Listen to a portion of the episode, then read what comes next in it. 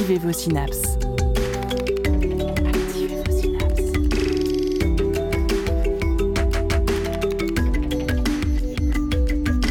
Poussez la porte du labo des savoirs et entrez dans un monde de science et d'expérience. C'est le labo des savoirs. L'heure où je vous parle, ce mercredi 19 mai 2021, les terrasses viennent enfin de réouvrir. La vie se déconfine peu à peu, mais doit encore rester prudente, masquée, à distance les uns des autres, sous peine de rentrer dardard chez nous, le verre vide. Mais le labo, lui, a décidé de se terrer. Les confinements successifs et règles sanitaires qu'on ne comprenait pas toujours très bien nous a quelque peu fatigués. Nous n'avons pas chômé, bien sûr, mais il est vrai que l'envie de profiter du monde extérieur à nouveau nous paraît plus réjouissant que de s'enfermer dans un studio. N'ayant moins aucune inquiétude, nous allons vous laisser entre de très bonnes mains. Saviez-vous que le Labo des Savoirs, ce n'est pas qu'une émission radio C'est une association étudiante composée de bénévoles qui produisent des émissions, bien sûr, mais aussi d'autres productions comme des podcasts co-créés et coproduits avec des institutions ou d'autres associations étudiantes. Toujours pour parler de science et de ceux et celles qui la font. Parmi ces projets hors émission, L'association nantaise ADBS, qui regroupe les doctorants et doctorantes du domaine de la biologie santé, s'est alliée avec le labo pour faire parler les personnes qui travaillent autour de ce domaine. Toutes les deux semaines, jusqu'à fin de saison, vous pourrez donc retrouver un portrait de ses membres ainsi que leur interview d'une chercheuse, un ingénieur ou un doctorant qu'elles et ils ont réalisé. Mais ce n'est pas tout. Rappelez-vous, printemps 2020 la France est confinée. Toute, oui, labo y compris. Mais dans notre mission de toujours vous donner plus de science et de savoir, les bénévoles étaient allés interviewer des faiseurs de curiosité. Lors du premier confinement, les capsules de science avaient été créées et c'est l'occasion, au moment où on se déconfine, de les découvrir à nouveau. Alors, avant de reprendre des forces et de respirer l'air pur, passez encore un peu de temps avec le Labo des Savoirs et ses créations.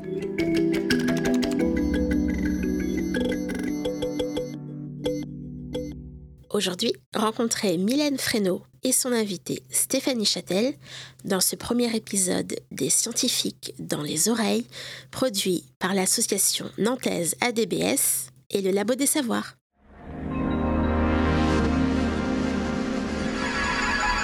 La science dans tous ses états au Labo des Savoirs.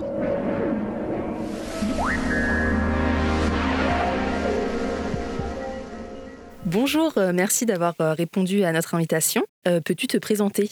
Bonjour à tous. Donc moi je suis Mylène Fresneau. Je suis en doctorat en biologie santé à l'Institut Thorax à Nantes. Peux-tu nous préciser comment tu es arrivée sur cette thèse? J'ai un parcours un petit peu particulier car j'ai commencé par des études de médecine et lors de mes deuxième et troisième années, j'ai pu valider des options supplémentaires qui m'ont permis d'avoir un master 1 sciences et santé.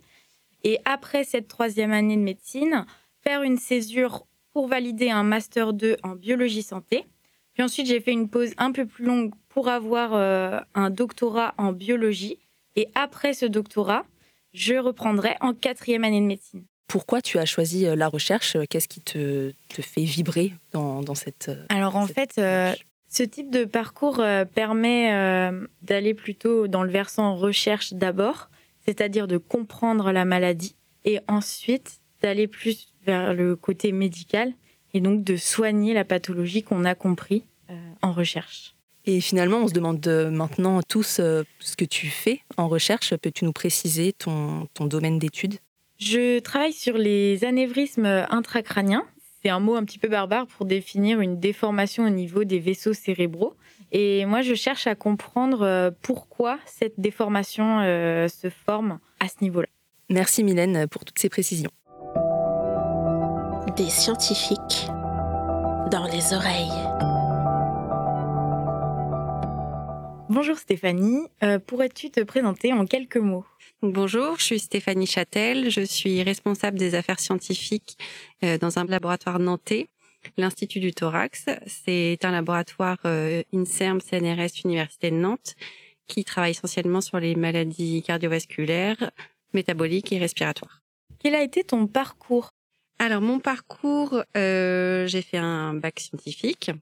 Ensuite, j'ai fait mes études à Nantes en fac de sciences. J'ai fait une première année de fac de médecine comme euh, coup de doctorant. Première année de fac de médecine. Ensuite, je me suis réorientée vers euh, vers la fac de sciences en biologie. Donc, j'ai fait euh, ma licence et mon, mon master, donc master PBRT.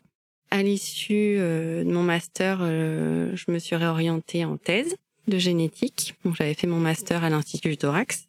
J'ai choisi de, de, poursuivre en thèse derrière parce que c'était une thématique qui m'intéressait et initialement je souhaitais travailler dans les empreintes génétiques. Donc j'avais choisi ce parcours-là. Donc j'ai fait ma thèse, euh, ma thèse de doctorat en génétique à l'Institut du Thorax. Et à la fin de, de ma thèse, j'ai pas souhaité poursuivre une carrière de, de chercheur. Je m'étais plutôt orientée vers tout ce qui était plus relation patient, la clinique, c'était déjà dans ma thèse. Parce qu'en génétique, on a cette dimension familiale, étude de, de grande famille, de patients, c'est assez proche de la clinique, donc c'est quelque chose qui me plaisait. Donc j'ai souhaité poursuivre, poursuivre dans cette voie-là. Donc j'ai travaillé pendant presque trois ans au CHU de Nantes en tant que chef de projet translationnel. Donc entre les équipes de recherche génétique en cardio et les services de soins. Donc j'avais ça trois ans et à l'issue de ces trois ans, euh, le laboratoire a ouvert un, un poste de chef de projet pour un projet d'envergure euh, sur l'ensemble du laboratoire, en fait un projet régional qui a été financé par la région, qui s'appelait Vacarme. Donc j'ai été euh, j'ai été recrutée, j'ai travaillé pendant cinq ans sur ce projet. Donc j'ai fait la coordination et l'aide l'aide à la réalisation de ce projet. Et à l'issue de ces cinq ans, j'ai euh, j'ai comment j'ai changé de poste et je travaille en tant que responsable des affaires scientifiques pour le laboratoire. C'est un beau parcours. Et mais du coup, qu'est-ce qui t'a amené à travailler dans la recherche? J'ai toujours aimé le milieu scientifique, le milieu médical. Ça m'a toujours intéressé euh, depuis que j'étais assez jeune, donc c'est quelque chose qui me plaisait. Ensuite, j'ai suivi le parcours universitaire hein, classique. Euh, moi, je souhaitais m'orienter vers une thèse, comme je vous le disais tout à l'heure. Ce qui m'intéressait, c'était de travailler dans les empreintes génétiques. Donc, c'était ça qui me plaisait. Il fallait avoir un, doctorat en génétique pour ça. Donc, je me suis orientée là. Et c'est là que j'ai vraiment découvert euh, l'environnement et je me suis vraiment pris d'affection pour ce laboratoire et pour euh, pour les thématiques qu'on travaillait. Et du coup, j'ai développé le reste de ma carrière euh, dans ce milieu. Et en quoi consiste ton métier actuel, celui de responsable des affaires scientifiques? Donc, responsable des affaires scientifiques, c'est pas un métier qu'on retrouve classiquement dans tous les laboratoires. Nous, c'est une structure que le labo a voulu mettre en place parce qu'on est un, assez gros laboratoire. On a presque 200 personnes. Donc, qu'on réalise en plus, c'est un service support supplémentaire dans, dans ce laboratoire. L'objectif, c'est vraiment de seconder la direction et les chefs d'équipe et les chercheurs dans la mise en place de la stratégie, dans le suivi de la stratégie scientifique. On a aussi euh, dans, dans le service une personne qui s'occupe du grant management et de la valorisation. Donc c'est vraiment l'aide au montage de projets, la détection des appels d'offres euh, vraiment dédiés, enfin, le conseil et l'accompagnement au plus près des chercheurs, au plus près de leur thématique. Après, il y a un autre volet plus euh, animation scientifique, donc l'organisation des séminaires internes et externes pour la dynamique scientifique du laboratoire. Il y a aussi toute la partie communication scientifique du laboratoire, donc à la fois interne et à la fois externe.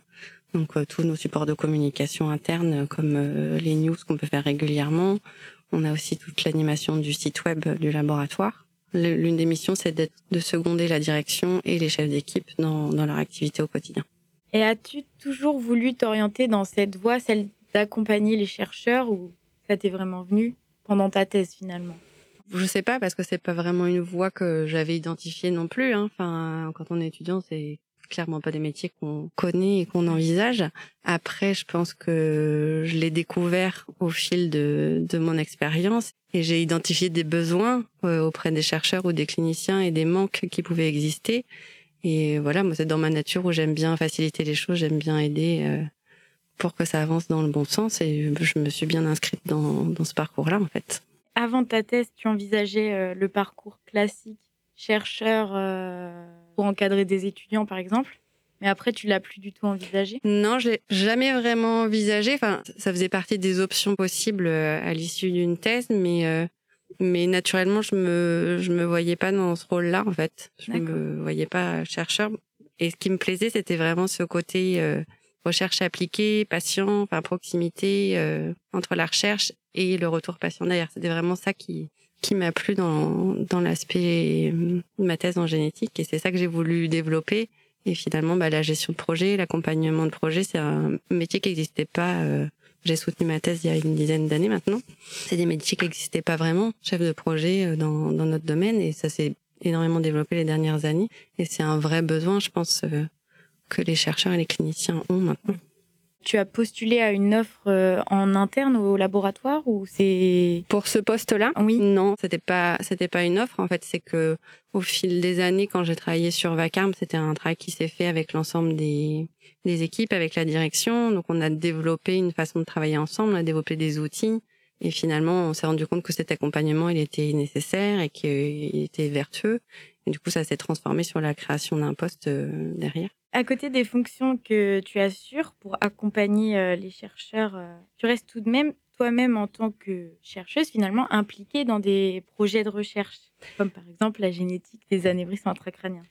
Et c'est facile pour toi d'allier les deux ou Ça fait partie, en partie de mes missions, si on peut le dire comme ça. Mais euh, voilà, l'histoire des anévrismes intracrâniens que j'ai initié euh, avec Romain Boursier en 2013, donc à l'époque où j'étais chef de projet. euh, donc on a monté le projet ensemble, on l'a, on l'a fait émerger. C'est un projet qui est majeur et important aujourd'hui pour le laboratoire. Donc euh, cet accompagnement-là, moi j'ai toujours eu envie de le maintenir parce que c'est quelque chose que j'aime faire, que je sais faire, et euh, ça me permet de garder un pied dans la recherche, dans la réflexion, euh, dans la science et pas que dans la gestion et dans l'administration euh, des laboratoires. Après, il faut jongler entre plusieurs missions. hein. C'est un peu le, je suis couteau suisse. T'as un, t'as un métier prenant avec beaucoup de responsabilités. Est-ce que c'est difficile euh, d'équilibrer vie professionnelle, vie privée?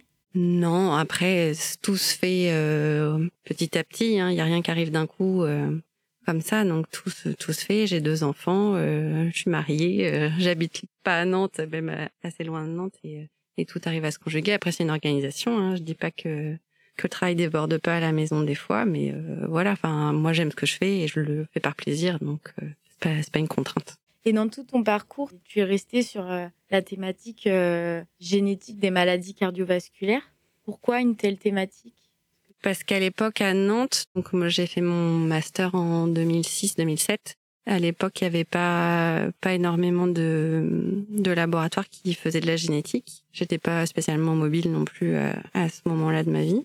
Du coup, je suis arrivée euh, via la fac de sciences. En fait, hein, mon enseignant qui était Pierre Paco à l'époque, euh, qui travaillait à l'institut du thorax aussi, qui était euh, c'était le point d'entrée pour euh, pour nous les étudiants, m'avait dit euh, viens euh, dans notre laboratoire chez Jean-Jacques Schott, il fait de la génétique, ça pourrait t'intéresser. Euh. Donc ça a été mon point d'entrée, j'ai rencontré Jean-Jacques, euh, bah, ça l'a fait, j'ai fait mon master 1 avec lui, puis finalement master 2, puis ma thèse, et puis on continue encore à travailler ensemble aujourd'hui. euh. Et qu'est-ce qui te plaît dans la recherche euh, et surtout dans ton métier euh, particulièrement? Ce qui me plaît, c'est qu'on interagit avec euh, énormément de gens qui ont des cursus différents, des expériences, euh, des disciplines différentes. Ça, c'est très enrichissant. Enfin, on a la chance de travailler avec des gens euh, brillants et qui nous apprennent beaucoup. Enfin, ça, je trouve ça moi très très valorisant dans nos activités. Enfin, c'est vraiment quelque chose que que j'apprécie. Et en plus, on on travaille dans un domaine qui a un réel impact. Enfin, on a un impact sur la société, sur le soin. euh, on sait pourquoi on fait ce travail-là et qu'il y aura un retour euh, vers le patient euh, à plus ou moins long terme, mais il y aura un retour. oui. Merci Stéphanie d'avoir répondu à nos questions. Je t'en prie, je te remercie aussi de, de m'avoir interviewé. C'est un plaisir.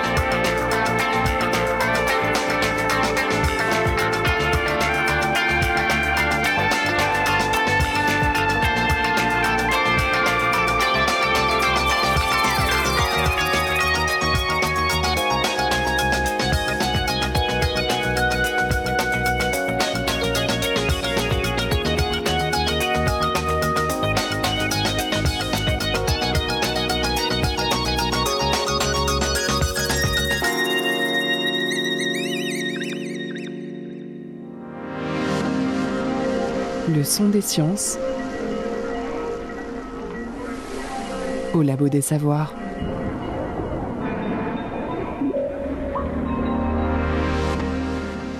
De retour au Labo des Savoirs après Cosmica Italiana de Lorenzo Moressi et Tenderlonius. On enchaîne sur un premier capsule de science réalisé par Maxime Labatte pendant le premier confinement sur les mystérieux Sélacantes. Rohan m'ensuit dans le Labo des Savoirs. Merci de nous recevoir euh, chez vous. Vous êtes en thèse au, au Muséum d'histoire naturelle de Paris. Dans quel laboratoire vous êtes? Alors moi, je suis dans deux laboratoires au muséum. Je suis euh, principalement affilié au laboratoire euh, du CR2P, c'est le Centre de recherche de paléontologie de Paris, et également au centre à MECADEV, Mécanisme adaptatif de l'évolution. Euh, et, et quel est le, le- le sujet de votre thèse là, sur lequel vous, vous travaillez en ce moment? Euh, moi, je travaille sur euh, le sélacanthe, et Mhm. sur la sortie des os euh, des vertébrés en général. Et je me- je m'intéresse plus particulièrement sur l'évolution des nageoires et des, des nageoires pectorales et pelviennes du sélacanthe, la musculature et le squelette. Alors pour, euh, pour les passionnés de biologie, bien sûr, euh, tout le monde a fait Oh, c'est la corne, trop bien Alors, pour, ceux qui, pour ceux qui sont moins euh, au courant, est-ce que vous pouvez nous parler un petit peu plus de, de, de- de ce poisson? Alors ça, ça fait partie des, des grands mythes de la biologie parce que ça a été découvert finalement euh, assez récemment, ou en tout cas découvert par les biologistes européens Ouais. assez récemment. Ouais, c'est ça. C'est le sélacanthe, c'est, on va faire de façon grossière, on va dire, c'est un, un poisson qui nous est plus apparenté qu'il ne l'est des autres poissons. C'est-à-dire qu'il partage plus de points communs avec nous qu'il partage avec la truite, par exemple.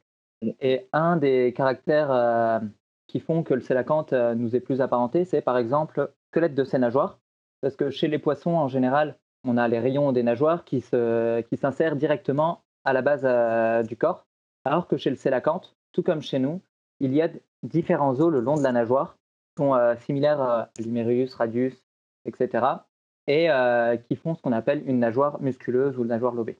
Et les rayons s'insèrent tout au bout. Pour que les gens puissent visualiser un petit peu euh, aussi, donc il y a ces, ces nageoires assez impressionnantes euh, à la base, on va peut-être y revenir. La, la taille que fait ce poisson à peu près? Euh, le sélacanthe, il fait entre 1m30 et 2 mètres euh, à l'âge adulte, sachant que les plus gros spécimens qu'on a trouvés, c'est des femelles à chaque fois, celles qui atteignent quasiment 2 mètres. Les mâles sont en général plus petits. Ouais, donc c'est quand même très très, ouais, très, très gros. Très grosse bestiole qui, fait, qui peut atteindre les 60-70 kilos. Alors la, la première fois qu'elle a été euh, qu'elle a été observée, c'était pendant le XXe siècle et c'était dans les, les Comores. Euh, Qu'est-ce qui fait que ça a été si peu observé? Bah, par les Européens, les Occidentaux, c'était vraiment pas connu euh, avant, c'est sûr.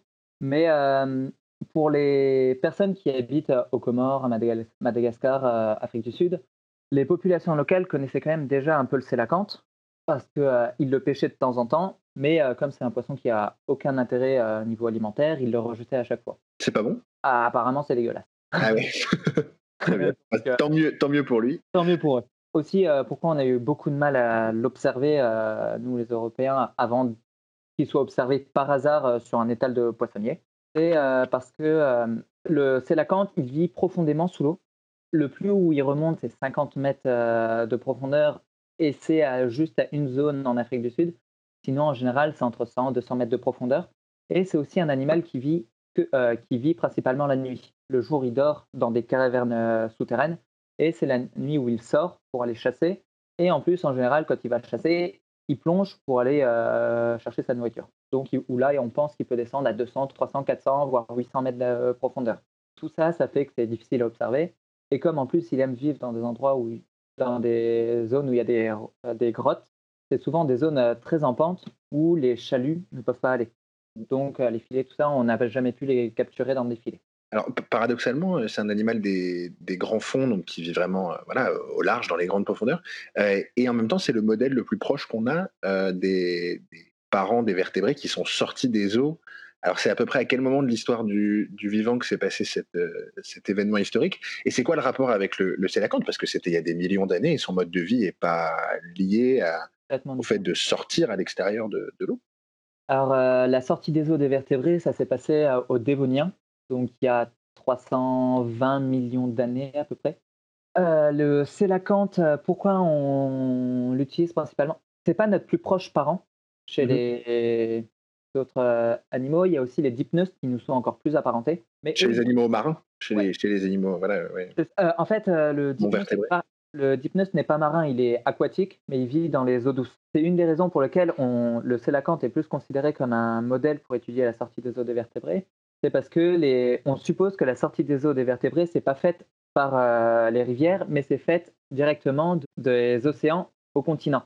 Et comme le sélacanthe est un animal marin, c'est pour ça qu'on pense que ça peut, il peut nous donner déjà plus euh, d'informations que le dipneust. Et c'est quelque chose dont on n'a pas parlé, mais le, le dipneust, lui, c'est pas ces nageoires qui sont particulièrement proches de, la formation de notre bras, mais c'est plutôt leur système euh, respiratoire, non? Et, d'une certaine manière, c'est quelque chose dont on n'a pas parlé. Le système respiratoire des, des sélacanthes est assez spécial aussi. Le dipneust, il a un système respiratoire double, avec à la fois des branchies et des poumons, qui lui permettent de respirer euh, à l'air libre et pour certaines espèces, Neoceratodus par exemple, le sélacanthe euh, australien, il, euh, lui, il, ne, il, peut carrément vivre euh, pendant la période sèche, il se fait un cocon dans la vase et il ne respire qu'avec l'air. Le dipneust australien, c'est ça? Ouais. Mhm. Et il y a certains dipneustes aussi que si on les laisse uniquement dans l'eau, si on les empêche de revenir à la surface, ils sont incapables de respirer. Il faut qu'ils aient la respiration double, branchiale et pulmonaire. Et le sélacanthe aussi a, bah, il a des branchies, des grosses branchies, mais il a également, euh, le sélacanthe actuel, euh, un poumon qu'on appelle vestigial, qui n'est absolument pas fonctionnel. Mais il y a une étude euh, assez récente, 2015, si je me souviens bien, qui a étudié le développement du poumon chez le sélacanthe grâce à des embryons et au, au sélacanthe adulte et qui a comparé avec des données fossiles. Et ces données laissent suggérer que les sélacanthes, d'autres espèces de sélacanthes en tout cas, il y a 300 millions d'années, 400 millions d'années, avait un poumon fonctionnel et était capable euh, d'avoir la respiration double, tout comme le sélacanthe, tout comme le dipneus. Oui, parce que finalement, le, le sélacanthe, on, appelle souvent ça un, fossile vivant, mais en fait, parce qu'il faisait partie d'une famille qui était extrêmement diversifiée et qu'il n'y a plus qu'une seule espèce qui est en vie maintenant. Euh, et malheureusement pour vous, pour l'étudier, euh, elle est dans les grandes profondeurs et pas dans les rivières comme ont pu l'être euh, d'autres de ses, de ses cousins. comment vous faites pour, pour travailler vraiment sur le mouvement? Parce que du coup, on a, on a compris que vous, votre, votre laboratoire s'intéresse vraiment aussi à la partie biomécanique, de, donc comment il déplace toutes ces nageoires, vraiment à voir euh, euh, si, vous n'avez jamais vu des images de, de Célacanthe en mouvement, c'est incroyable. Il y a énormément de nageoires qui bougent dans plein de directions différentes. Euh, comment vous faites? Vous avez très peu d'images et puis vous avez, vous pouvez pas avoir un bassin dans lequel vous pouvez mettre en 3D le mouvement du, du. Alors comment on fait pour travailler sur ce mouvement? C'est vrai que le Célacanthe, on peut pas l'avoir en aquarium. Enfin, c'est le Célacanthe quand il a été, des fois, il a été pêché et remonté à la surface du fait d'une grosse, un changement de pression. Il n'a pas fait de palier de décompression. C'est ça. Et surtout, l'effort énorme que le sélacanthe euh, déploie pour pas être remonté à la surface. En général, même quand on le remet dans l'eau après, il meurt rapidement en moins de 24 heures parce qu'il a épuisé toutes ses, toutes ses ressources, il est complètement mort. Mmh. Et c'est pareil, si on le met euh, dans un aquarium, il ne survivra pas. Et en plus, on connaît absolument pas tout ce qu'il lui faut, tout ce qui lui est nécessaire au sélacanthe. Quelle est sa nourriture exacte, euh, quelle est la pression qu'il doit supporter, etc. Donc, on ne peut pas étudier in vitro en laboratoire. Mhm. Mais en 2013, il y a une euh, expédition euh, qui a été faite par le muséum avec Gaël Clément, Marc Herbin. Bah, le muséum est parti avec Laurent Balesta en Afrique du Sud pour filmer en profondeur le Sélacanthe. Et ils avaient monté en même temps un, dispositif particulier qui permettait, il y avait deux caméras, une qui regardait par-dessus, une latérale qui était montée sur, un, sur une girafe et euh, qui, a permis de filmer euh, en vue latérale en vue dorsale le sélacanthe et le mouvement de ses nageoires. Et il y a également d'autres euh, vidéos qui ont été faites juste avec une simple caméra. Mais toutes ces données, on a énormément de vidéos sur le sélacanthe quand il nage, et tout ça, ça peut être utilisé pour étudier sa locomotion, la coordination de ces différentes nageoires. Parce que oui, le sélacanthe, il n'a pas que nageoires pectorales et pelviennes, qui interviennent dans sa locomotion. Il y a aussi euh, deux nageoires euh, anales et la anale et la seconde dorsale qui ont exactement la même morphologie que les nageoires pectorales et pelviennes et qui euh, interviennent dans sa locomotion. C'est même principalement elles qui propulsent l'animal le long quand il nage. Les nageoires pectorales et pelviennes, elles, elles interviennent principalement pour se diriger, se stabiliser. Alors quand il nage ou aussi quand il se déplace dans les, dans les grottes Parce que vous disiez qu'il est vraiment sur le, tombant vraiment de, de la, pente abyssale. Est-ce qu'il se déplace lui aussi en, raclant un petit peu le fond ou, vraiment lui, il, a tendance à jamais toucher vraiment le. En général, il touche pas. C'est les seuls moments, les plongeurs, ils nous ont dit les seuls moments où ils ont vu le sélacanthe qui pouvait toucher le fond ou le, bon, le bout d'une caverne, c'est des fois quand ils voyaient un plongeur qu'ils étaient un peu effrayés. Mmh Sinon, ils sont tout le temps, ils sont assez, assez proches du fond quand même, ou des bords, qui peuvent être à 20 cm, comme ça, mais ils ne touchent pas. Ouais, mais j'imagine que pour vous, faire le rapport entre la sortie des eaux et les modes de déplacement des, des sélacantes, euh, ça aurait été pratique s'ils touchaient vraiment le. Là, vous, vous, commencez à voir un petit peu, euh, à force d'étudier le mouvement des sélacantes, vous commencez à percevoir un petit peu ce qu'a pu être la, la, sortie au moment du dévonien euh, des vertébrés?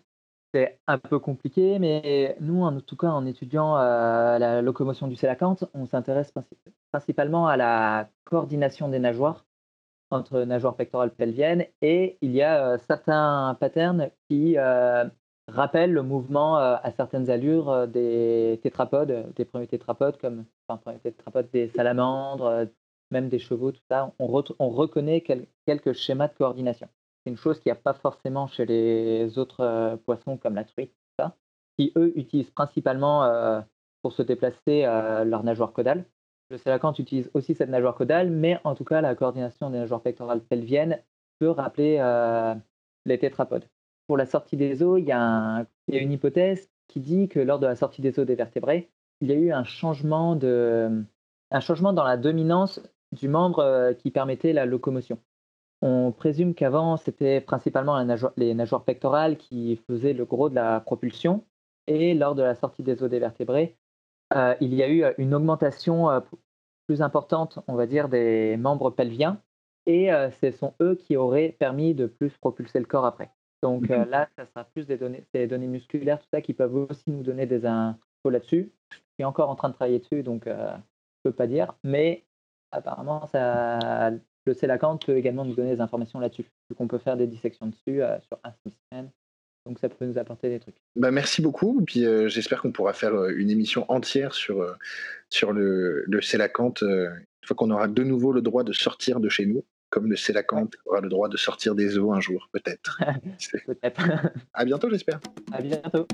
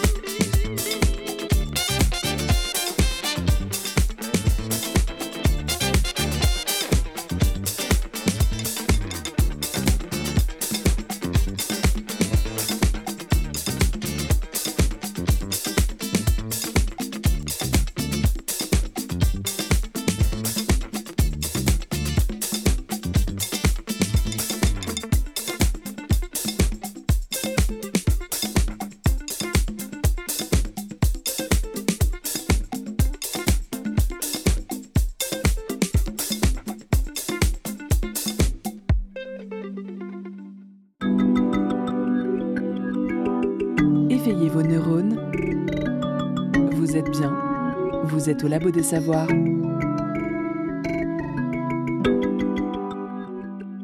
A1 Wake Up Fit Caleta Barbosque pour introduire la dernière partie de cette émission avec le capsule de science de Valentin Brochet qui nous parle de quoi? De céphalopodes, bien sûr. Bonjour Mathieu. Bonjour Valentin. Tu es doctorant, je ne dirais pas immigré à l'Institut Max Planck de Francfort, puisque tu as beaucoup voyagé au cours de tes études, et tu travailles sur le développement d'outils génétiques chez les céphalopodes, alliant génétique, embryologie et même éthologie. Alors comment expliquer ce travail de thèse? Tu cherches en quelque sorte à faire muter des poulpes? Ouais, c'est un peu ça, créer des, euh, des kraken transgéniques mutants. Euh, non, en vrai, c'est beaucoup, beaucoup moins euh, science-fiction que ça. Euh, aujourd'hui, on utilise CRISPR-Cas9, euh, qui est une enzyme qui permet de faire de, la transgénie, euh, des modifications génétiques chez des organismes en laboratoire. Et cet outil n'a jamais encore été utilisé chez les céphalopodes. les céphalopodes qui sont en train un peu de, se développer comme un, nouveau modèle pour les neurosciences et pour la génétique ces dernières années, depuis 2015, quand le premier génome est sorti.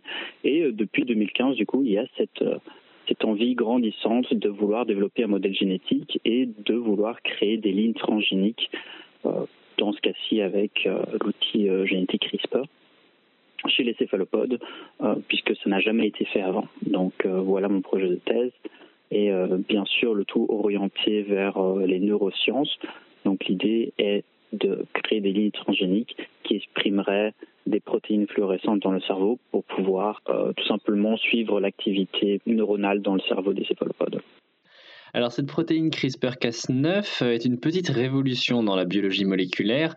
Elle apporte avec elle beaucoup de perspectives, mais aussi beaucoup d'inquiétudes. Est-ce que tu peux nous en parler plus en détail? Oui, bien sûr. Alors euh, CRISPR-Cas9 est une protéine d'origine bactérienne qui a été euh, peut-être que je me trompe sur les dates, mais environ, euh, qui a été découverte aux alentours de 2012, je crois. Et c'est une, enzyme, donc c'est une protéine qui a un rôle dans euh, le système immunitaire de certaines bactéries contre les virus. cette enzyme permet de couper, c'est essentiellement des ciseaux moléculaires qui permettent de couper des doubles brins d'ADN. Et si on donne à cette enzyme un guide ARN, qui va lui servir de, essentiellement de pancarte, euh, comment on appelle ça? Des affiches euh, mort ou vif, euh, comme dans les westerns. Euh, on lui donne un guide ARN qui va lui permettre d'aller reconnaître certaines zones d'ADN et de le couper directement. Cette coupure va permettre de, de, créer des mutations puisque le système de réparation de l'ADN dans les cellules n'est pas parfait ce qui fait que ça crée des mutations, euh, il, y a, des bases qui sautent ou bien il y a des insertions, et ça, ça permet de désactiver des gènes. On peut aussi utiliser cette coupure pour euh, faire une insertion d'un gène euh, qui n'était pas originellement présent dans le génome. C'est alors qu'on fait de la transgénie. Donc une protéine couteau suisse, visiblement. Euh, je l'ai dit en introduction, mais tu as beaucoup bougé pour tes études. Pour les jeunes biologistes qui nous écoutent peut-être, euh, est-ce que tu peux retracer ton parcours? Euh, Oui, bien sûr. Pour ce qui concerne mon parcours universitaire, j'ai commencé à Nice avec une licence en biologie orientée un petit peu écosystème Ensuite, en première année de master, j'avais très envie d'étudier le plancton à l'époque. Ça a bien changé là. Mais euh, je voulais étudier le plancton. Je suis parti à Marseille, à l'Institut PTS, Observatoire des sciences de l'univers à Marseille. Et euh, j'ai fait une année de sonographie. Je ne me suis pas trop retrouvé dans les maths, la chimie et euh, la physique des océans. Et du coup, après ma première année, je, je suis retourné à Nice pour faire ma deuxième année de master en biologie plus pure, biologie des écosystèmes et biologie marine. C'est en deuxième année que pour mon stage, je suis parti aux États-Unis. J'avais beaucoup envie d'aller euh, faire même ma vraie première expérience à l'étranger et j'ai eu la possibilité d'aller à Woodsall dans le Massachusetts au laboratoire euh, qui s'appelle Marine Biological Laboratory et là, j'ai eu pour la première fois, euh, j'ai fait pour la première fois l'expérience de travailler avec des céphalopodes et de travailler avec l'outil génétique CRISPR. Ensuite, j'ai voulu continuer avec une thèse sur le même, euh, sur le même sujet, mais en changeant d'espèce, parce qu'à l'époque, je travaillais sur le calmar pygmée, qui a beaucoup d'avantages, mais qui a comme désavantage que son cycle de vie n'est pas euh, clôturé, c'est-à-dire qu'on ne peut pas en laboratoire avoir plusieurs et plusieurs générations d'animaux. Du coup, j'ai postulé pour différentes offres de doctorat et euh, j'ai atterri. Je voulais atterrir en, en, Europe. Je m'avais un petit peu assez de partir loin, loin, loin. Je suis très intéressé par avoir des chocs culturels et tout, mais je sentais que je voulais quand même revenir en Europe et je suis, euh, je suis arrivé en Allemagne à Francfort sur le Main.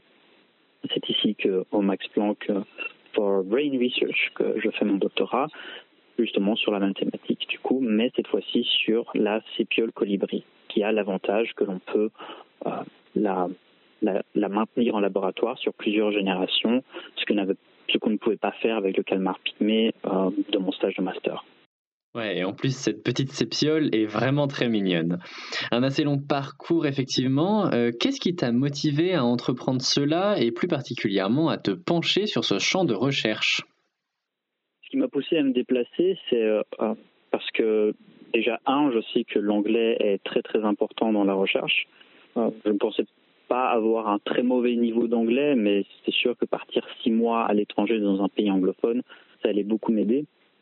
Ensuite, je voulais vraiment me créer des opportunités et je savais qu'un laboratoire comme celui de Woodsole était un hotspot pour la recherche et je pense et je suis convaincu même aujourd'hui que le networking euh, se faire un réseau dans la recherche euh, est très très très important, pas nécessairement pour le, pistonnage, mais pour le fait de connaître plusieurs personnes et euh, ce qui permet d'avoir plus d'opportunités.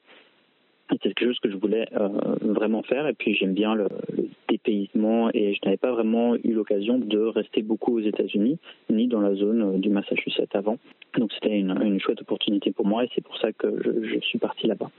Ensuite, c'est difficile pour moi de dire que je suis euh, très intéressé à un champ de recherche plutôt qu'à un autre. J'ai commencé à travailler sur les céphalopodes et pour moi, travailler sur les céphalopodes, c'était une suite logique euh, d'un développement personnel. Euh, pendant longtemps, je m'étais questionné qu'est-ce que je voulais faire dans la recherche, qu'est-ce qui m'intéressait et quelle était ma passion. Si je voulais plutôt travailler sur le comportement, sur un aspect plus neurosciences, si je voulais travailler plus avec des sciences écologiques ou faire de la génétique. Et travailler avec les céphalopodes, ça m'a permis de faire tout ça en même temps. Je n'ai pas vraiment dû choisir. Et euh, c'est quelque chose qui m'a beaucoup plu chez, euh, chez ce type d'organisme. Et en plus de cela, j'ai un petit penchant pour, euh, pour l'art, pour le dessin et la peinture et travailler avec des céphalopodes qui ont des caractéristiques qui sont très extraterrestres, qui peuvent changer de couleur et de forme en une fraction de seconde c'est très fascinant pour quelqu'un qui a un peu euh, l'œil artistique. Et pour moi, les céphalopodes, ça me permettait de travailler sur les céphalopodes, ça me permettait de euh, ne pas vraiment avoir à choisir parmi toutes ces différentes passions et de pouvoir les unir euh, tous ensemble au sein d'un même projet qui est, par exemple, mon projet de thèse. Bah justement, revenons sur ta thèse, et en m'excusant par avance pour cette question, quelles sont les perspectives qu'offrent tes travaux de recherche pour toi, doctorant, et même pour l'humanité tout entière? Pour moi, le mot qui caractérise un peu mes, perspectives par rapport à mon doctorat ou euh, comment j'arrive, comment est-ce que je peux contribuer euh, de façon positive à la société avec un projet comme le mien, euh, c'est principalement une, question de, de, curiosité. Travailler dans la recherche et finalement, après tout mon parcours, avoir l'opportunité de faire un doctorat, euh, où je vais pour la première fois vraiment rentrer en terrain inconnu et euh, découvrir des choses qui n'ont pas été découvertes avant ou développer des, outils qui n'ont jamais été développés avant, ça, euh, ça me plaît énormément parce que d'un côté, pour moi, ça veut dire que, que ma curiosité m'amène quelque part et que je fais des découvertes qui n'ont jamais été faites avant. Et pour moi, c'est très important d'un point de vue personnel et de développement personnel de, pouvoir euh, apporter et découvrir de nouvelles choses. Et puis d'un point de vue de la, société, je pense que c'est très important d'agrandir les connaissances euh, que l'on a sur la nature. Et souvent, on me pose la question, euh, mes parents, des fois, ça arrive, qui me demandent ou des gens que je rencontre quand je rencontre dans la rue, pas, pas au pif, hein, c'est des gens que je connais, en quoi est-ce que je fais va aider euh, la condition humaine. Et c'est sûr que ce que je fais n'a pas vraiment d'application directe. Et en général, c'est un peu le cas pour la recherche de base, la recherche fondamentale. Et c'est ce que je fais. Je ne fais pas de la recherche appliquée. Donc ce que je fais, c'est qu'il y a une certaine curiosité qui nous pousse à vouloir comprendre et découvrir certaines choses sans nécessairement avoir euh, dans la tête l'idée de pouvoir appliquer ça directement à l'homme ou euh, à des conditions euh, physiques, des problèmes de des maladies génétiques. Ce n'est pas nécessairement ce que je veux, la direction dans laquelle je veux aller. Par contre, pour moi, développer ses connaissances et comprendre comment la nature fonctionne est euh, tout aussi important, hein, est une valeur qui est tout aussi importante que celle d'aller appliquer une nouvelle technique directement sur l'homme. Donc je pense que ce, que je fais à travers ma recherche n'a pas d'application directe, mais va permettre de découvrir des choses qui pourront optimiser ou améliorer des techniques qui sont déjà actuelles. Si on prend CRISPR-Cas9, par exemple, CRISPR-Cas9, on ne l'a pas trouvé euh, parce qu'on voulait trouver un outil qui allait permettre d'éradiquer des maladies génétiques. On l'a trouvé parce que c'était euh, un projet de recherche qui, par simple curiosité, est tombé dessus. Et ce que nous on fait, c'est ce que moi je fais à travers mon projet et beaucoup d'autres personnes dans la recherche fondamentale, c'est qu'on se promène dans le noir et on découvre de nouvelles choses. Et des fois, ces choses sont positives. Très souvent, ça n'amène pas à grand-chose, mais quand ça amène à quelque chose, des fois, ça peut avoir des effets révolutionnaires, aussi au niveau de la société, au niveau de la condition humaine, etc. C'est un peu ça la recherche, et c'est ce qui est fascinant, c'est qu'on ne sait jamais où est-ce qu'on va et ce qu'on va trouver. Donc, voilà. Eh bien, très inspirant comme réponse. Ça nous amène à penser que la curiosité est le moteur principal de la recherche, euh, finalement.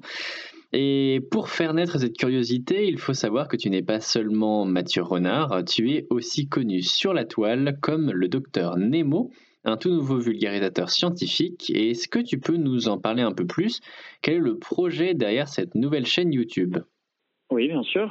Ça fait euh, environ deux ans que j'utilise les réseaux sociaux pour faire de la communication scientifique, sous un autre pseudonyme d'ailleurs, Krakenologie, donc les sciences des kraken, où j'essaie de parler un peu de céphalopodes. J'ai fait ça sur Instagram, je fais toujours ça sur Instagram, euh, sur Twitter et Facebook. Et j'aime beaucoup les sciences, j'aime bien ce que je fais en sciences, mais j'aime bien aussi partager ce que je découvre et, euh, surtout partager avec euh, des, jeunes esprits, des, lycéens, des collégiens, etc. On a eu cette année quelques, quelques lycéens qui sont venus au laboratoire et j'ai fait des ateliers avec eux et ça m'a beaucoup plu. Donc et cet aspect un peu de transmettre euh, les connaissances et la passion pour la découverte qui me, qui me fascine. Ça fait quelque temps que j'essaie de lancer un, ça sur les réseaux sociaux, mais je me suis toujours senti limité par le format d'Instagram ou surtout de Twitter, euh, aussi de Facebook. Et je me suis dit, il hmm, faudrait peut-être que j'essaie YouTube. Et faire une chaîne YouTube, c'est quelque chose que j'ai en tête depuis très très longtemps. Et euh, ces derniers temps, avec le confinement, j'ai eu un petit peu plus de temps ah, j'ai assemblé du matériel et je me suis euh, mis devant ma caméra et j'ai commencé à parler et j'ai commencé à imaginer qu'il pouvait être le projet euh, d'une chaîne YouTube. C'est un peu difficile aujourd'hui d'être euh, d'avoir de l'originalité sur internet ou de parler de choses dont d'autres personnes n'ont pas déjà parlé. Donc pour moi l'idée ça va être de parler de beaucoup de choses, mais principalement de céphalopodes. Il n'y a pas beaucoup de gens sur internet qui ont déjà parlé de céphalopodes en détail et avec des détails scientifiques. Pour moi, ça, c'est quelque chose que j'aimerais beaucoup faire et que j'aimerais bien faire sur ma chaîne. En parallèle de ça, j'ai aussi l'intention de faire de la musique, parce que je suis aussi un musicien, à faire de la musique sur les sciences. Et j'aimerais aussi euh, faire de l'animation. Donc, euh, j'ai, je fais beaucoup de choses. Je fais beaucoup de choses. je me dis, j'ai envie de mettre toutes ces choses sur Internet et euh, pour pouvoir m'aider à transmettre mon amour pour les sciences. Et voilà, après, je n'ai pas la prétention de faire devenir ça mon job à, temps plein, mais quand j'ai un peu le temps pendant le week-end, j'essaie de, développer ça un petit peu en parallèle et on verra où ça nous mènera. Si en Allemagne, en particulier dans mon institut, on a des longs projets de thèse, plusieurs années, au-delà des cinq ans. Donc j'espère qu'entre-temps, ce petit projet parallèle aura l'opportunité de grandir et d'inspirer des gens à s'intéresser aux sciences en général, mais aussi aux céphalopodes, qui sont des créatures qui me passionnent. Avec autant d'activités et de choses à faire, j'imagine que tu ne dois pas trop t'ennuyer pendant ton confinement, car effectivement, Mathieu, comme la moitié des Homo sapiens, tu es aujourd'hui confiné. Euh, est-ce que tu as un ressenti sur l'état des choses avec ton regard de futur chercheur, de biologiste, euh, ou même ton sentiment personnel? Alors déjà, tout de suite, j'ai dit confiné avant, mais c'est vrai qu'en Allemagne, on n'est pas confiné comme en France. Donc, je me trouve à Francfort sur le Main en ce moment, et en Allemagne, on est en j'aime appeler ça le pseudo-confinement, où on a le droit de sortir. Donc je ne suis pas obligé d'avoir une justification pour pouvoir sortir, aller prendre l'air, ce qui est très important. Et euh, le seul problème, c'est que voilà, on ne peut pas être en groupe plus de deux personnes et euh, grande partie des magasins sont fermés. Donc ça pousse déjà de base les gens à rester chez soi. Mon ressenti par rapport à tout ça, j'ai des sentiments très contrastés par rapport, de, par rapport à la situation du, du SARS-CoV-2. Du point de vue de ma recherche, c'est un peu préoccupant. Euh, c'est pas extrêmement grave non plus. J'ai accès au laboratoire, j'ai accès à mes animaux. Mais voilà, on doit faire extrêmement attention. Euh, les, euh, les, provisions pour les animaux sont une priorité en ce moment.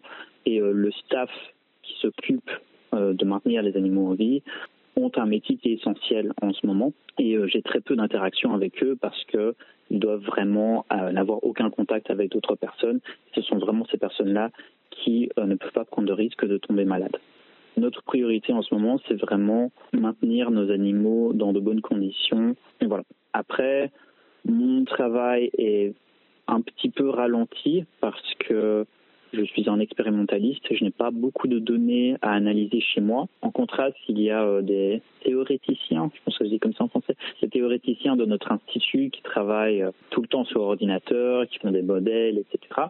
Et eux peuvent tranquillement travailler chez eux. Moi, en tant qu'expérimentaliste, il n'y a pas encore assez de données à analyser chez moi je suis un peu bloqué par le fait d'avoir un accès limité au laboratoire. Donc ça, ça me ralentit un petit peu dans cette situation. Pour ce qui concerne ma vue euh, sur la situation en général, euh, c'est une situation assez étrange. Euh, et je dirais encore plus ici en Allemagne où on a le droit de sortir le droit de faire beaucoup de choses, mais en même temps on n'a pas vraiment le droit de faire beaucoup de choses. Et il y a un peu cette, cette sensation d'être entre deux eaux où on ne sait pas exactement où on est. Et cette incertitude est très importante. Et je pense que on s'adresse mon point de vue et mon opinion sur la chose, mais les gens ont du mal à accepter le fait qu'on soit dans une situation d'incertitude. Et l'incertitude, c'est très très important en science, et surtout dans une situation comme ça. Le fait qu'on ne sache pas où ça va aller, ça doit nous rendre encore plus prudents sur la situation. Mais euh, souvent, les gens ont du mal à accepter euh, que des scientifiques viennent leur dire qu'on ne sait pas. On ne sait pas comment ça va se développer et on doit être le plus prudent possible. Et je trouve ça très fascinant. Euh, c'est horrible à dire, je pense, un petit peu euh, dans ce genre de situation, et vu le, nombre de morts, que ce soit fascinant, mais je pense que ça l'est d'un point de vue sociologique de voir les, les différents comportements dans la société par rapport à ça et, euh, et, le rôle des scientifiques dans, dans ce genre de situation. Pour moi, c'est très intéressant. Euh, je n'ai pas vraiment d'idée où ça va aller. Je pense que le plus important, c'est vraiment rester chez soi, mettre des masques quand on sort, avoir des bonnes, des bonnes habitudes d'hygiène et, euh, et on fait ce qu'on peut pour que les choses s'améliorent. Eh bien, merci infiniment Mathieu pour toutes ces réponses. Un lien pour euh, tous les curieux de céphalopodes et de vulgarisation scientifique en général. N'hésitez pas à faire un tour sur la chaîne du docteur Nemo dont l'adresse sera disponible sur le site du Labo des Savoirs. Encore merci à toi Mathieu. Je t'en prie, été un plaisir.